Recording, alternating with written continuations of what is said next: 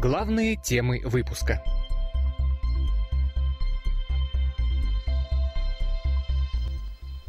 Догоре, но все синим пламенем, часто в гневе про жизнь говорим, не сознав, что она завоевана тем, кто очень хотел быть живым.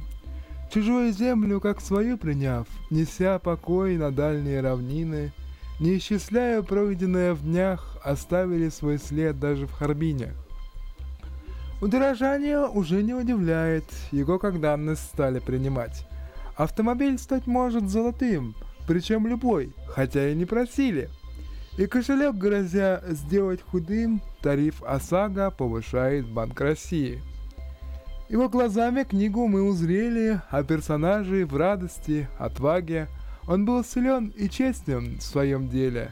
Спасибо за труды, Семен Потагин. Уважаемые радиослушатели, добрый вечер. Московское время 23 часа 46 минут. У микрофона Александр Романов. Сегодня 3 марта 2015 года. В ближайшие несколько минут, несмотря на легкое недомогание, я решил э, познакомить вас э, с самыми интересными, на мой взгляд, событиями сегодняшнего дня. Итак, вот о чем я расскажу сегодня первопланово. Специалисты, выполняющие реставрацию и ремонт Широкореченского мемориала, подвели газопровод к будущему вечному огню, который будет устроен на территории комплекса в Екатеринбурге. Как сообщили в пресс-службе мэрии города, газ был подведен от газопровода, пролегающего по улице Репина. В соответствии с графиком работы, испытания оборудования и пробная подача газа должны состояться не позднее 20 апреля. Согласно проекту, Вечный огонь будет расположен у основания обелиска. Мемориальный комплекс был построен в 1975 году к празднованию 30-летия Победы. В 1985 году он был реконструирован и увеличен обелиск. В остальном мемориал сохранил свой первоначальный вид спустя 40 лет, часть конструкции нуждается в ремонте и реставрации. Согласно графику реставрации мемориала по заданию администрации Екатеринбурга, генеральный подрядчик Екатеринбургский художественный фонд должен завершить к маю нынешнего года, к преддверию празднования 70-летия со дня Великой Победы.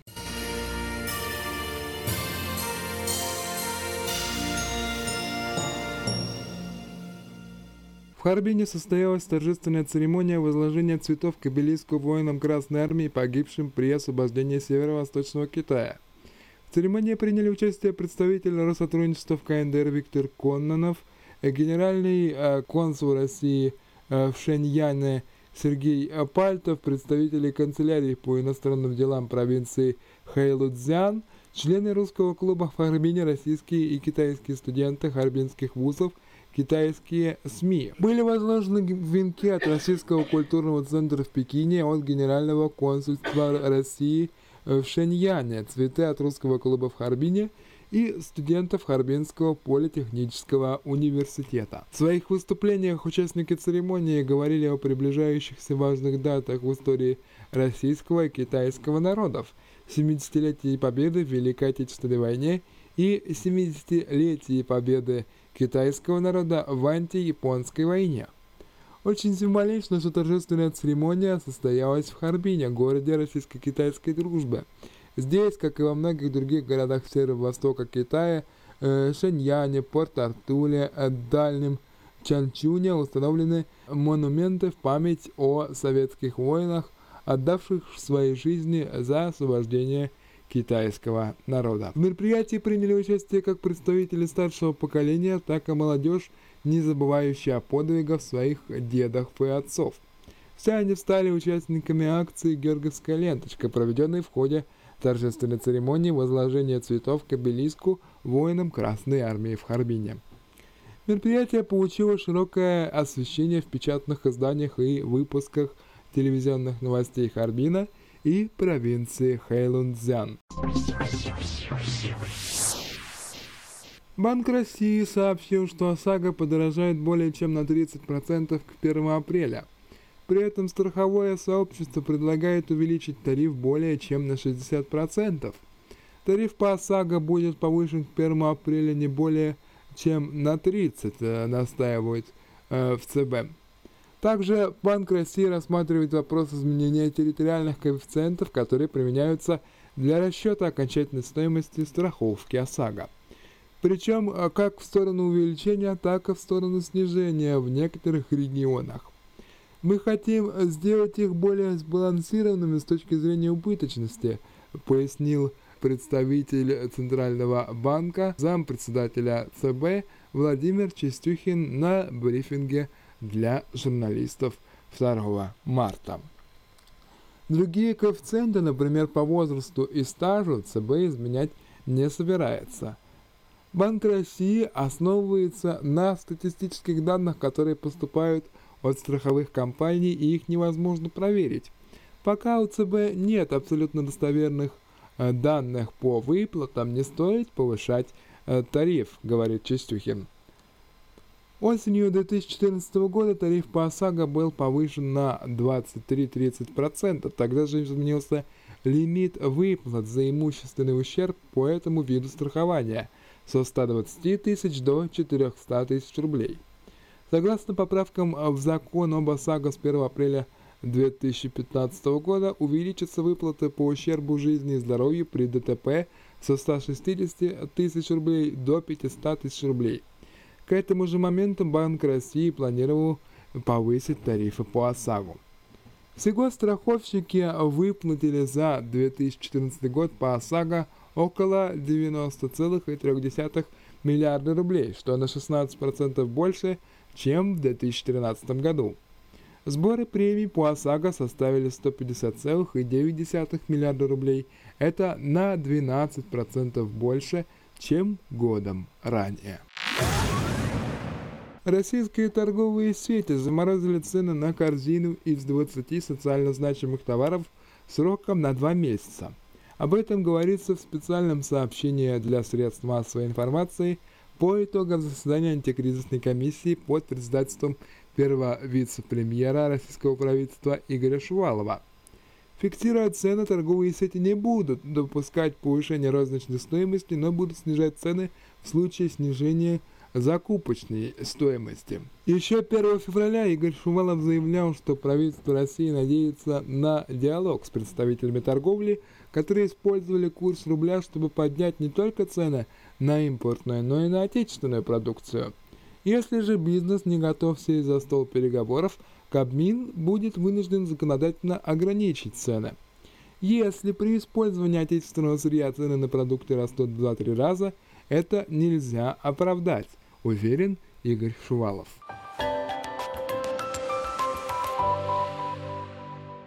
Далее о предстоящих культурных событиях. 5 марта в выставочном зале Калужского музея изобразительных искусств откроется экспозиция «Дом Ватагиных в Тарусе. 100 лет». Она посвящена вековому юбилею дома художника Василия Ватагина в Тарусе. Здание построено им в 1914 году для детей – внуков и правнуков.